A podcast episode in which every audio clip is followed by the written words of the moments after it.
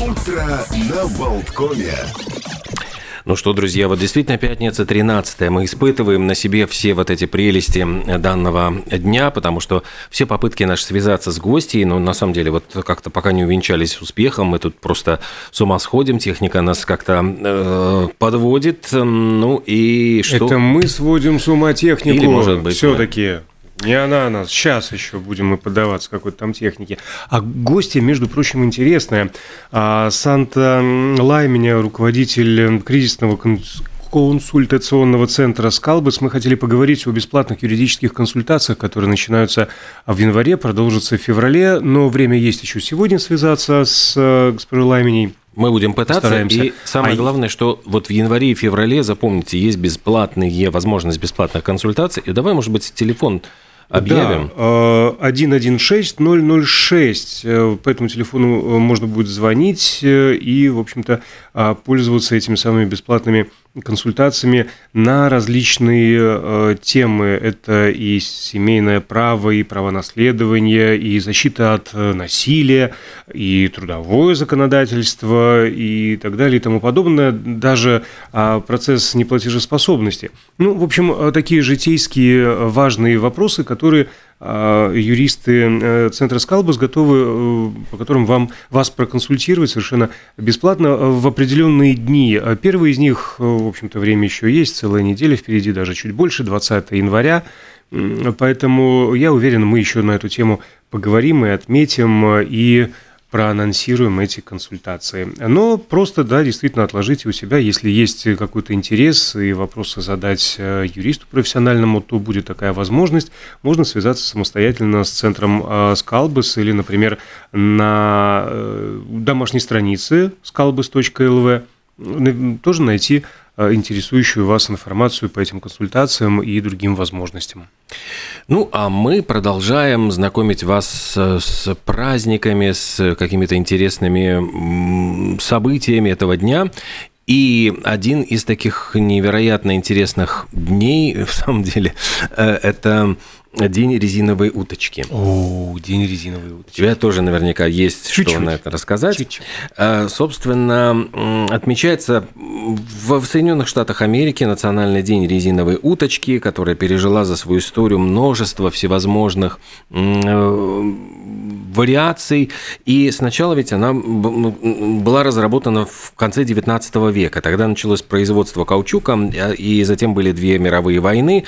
А вот эту игрушку-уточку запатентовал в 1928 году Лэндон Смарт Лоуренс, хотя она была потяжелее, потому что он в нее положил грузик, чтобы она оставалась в вертикальном положении. Ну и, собственно говоря, столько историй с ними связано. Там 28 тысяч резиновых уточек во время шторма 92 года выпали в океан. И говорят, что они, значит, уплыли в Арктику, где-то застряли во льдах, затем медленно оттаивают. И они путешествуют по Атлантическому океану. То есть периодически люди натыкаются на этих резиновых уточек, их можно встретить, э, выбрасывает их на берег, каких-нибудь там на береговую линию. В общем, очень это, трогательно. Это, наверное, самый милый э, мусор, который попал в мировой океан. Угу. Есть еще такой голландский художник Флорентин Хоффман, который создает как раз вот таких больших уточек, и эти уточки, ну, огромного размером, наверное, с трехэтажный дом э, некоторые, они в Амстердаме, в Сиднее, в Гонконге, в других городах мира. Самая большая, но ну, тут все в футах, 85 футов в вышину, высоту 105 футов, разделить на 3, ну да, это, по-моему, 30 метров. 30 метров и получается, да, без малого. Такие да. монстры, которые плавают по этим естественным водоемам. Но есть же целые э, магазины этих уточек, и видов их не с числа. И, в принципе, согласно статистике, опять же, которая знает э, все, э, резиновый утенок входит в двадцатку самых популярных подарков. А коллекционер, который даже удосужился упоминания в книге рекордов Гиннесса, собрал около трех тысяч всевозможных утят. Ух. Потому да, ну, их же действительно, ну, там, во-первых, разных цветов, разные герои, там, и, и мультиков, и фильмов, и все что угодно. Я себе представляю, как он моется. То есть сколько он их туда напихивает? Да, он, наверное, бассейн построил для них. Но а своя утка э, в ванной есть даже, у, ну, была у королевы Елизаветы II, и именно после признания королевы в 2001 году, ну, то есть венценосная уточка была выпущена, э, продажи этих самых резиновых утят выросли на 80%.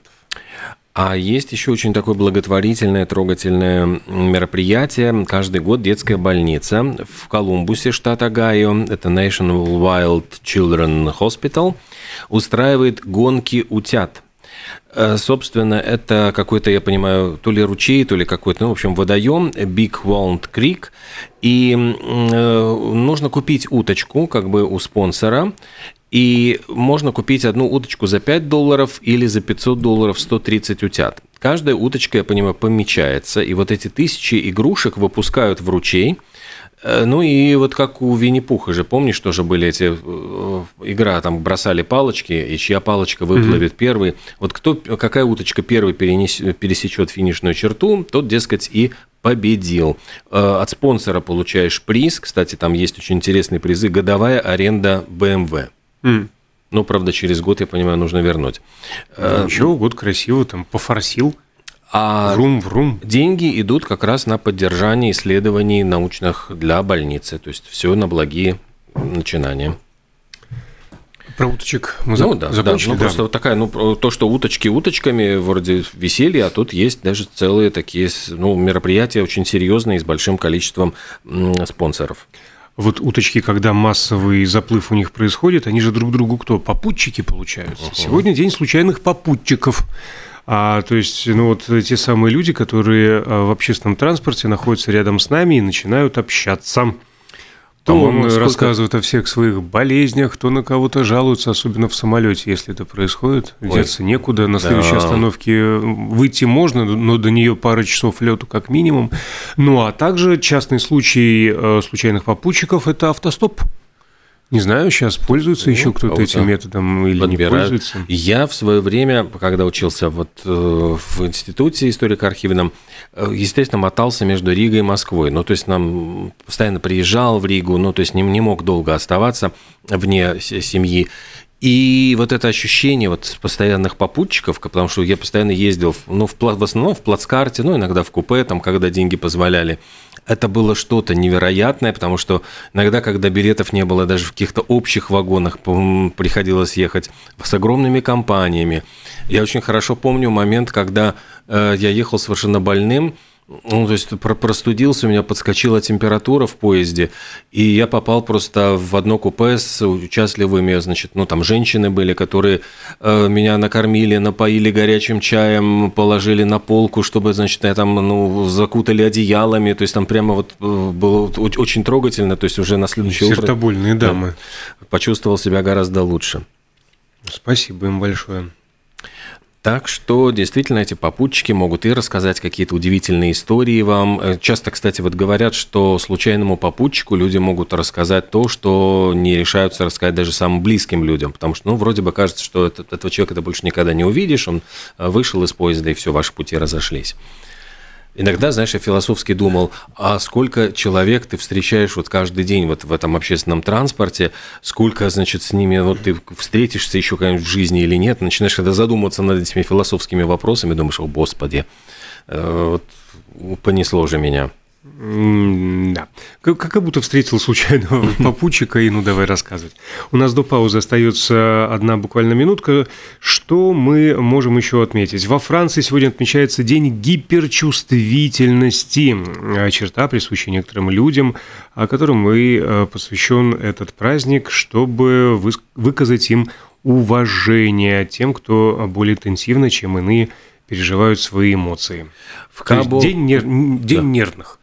А в Кабо-Верде сегодня День демократии. Это в честь годовщины проведения в стране первых демократических выборов. Ждали-ждали. Вот 13 января 1991 году э, провели. Ну и одержала, кстати, победу партия... Цезария Евора. Э, движение за демократию. То есть вот почему демократия... Ну вот все с демократией связано. А, да, ну, я, я-то думал, это замечательная босоногая певица.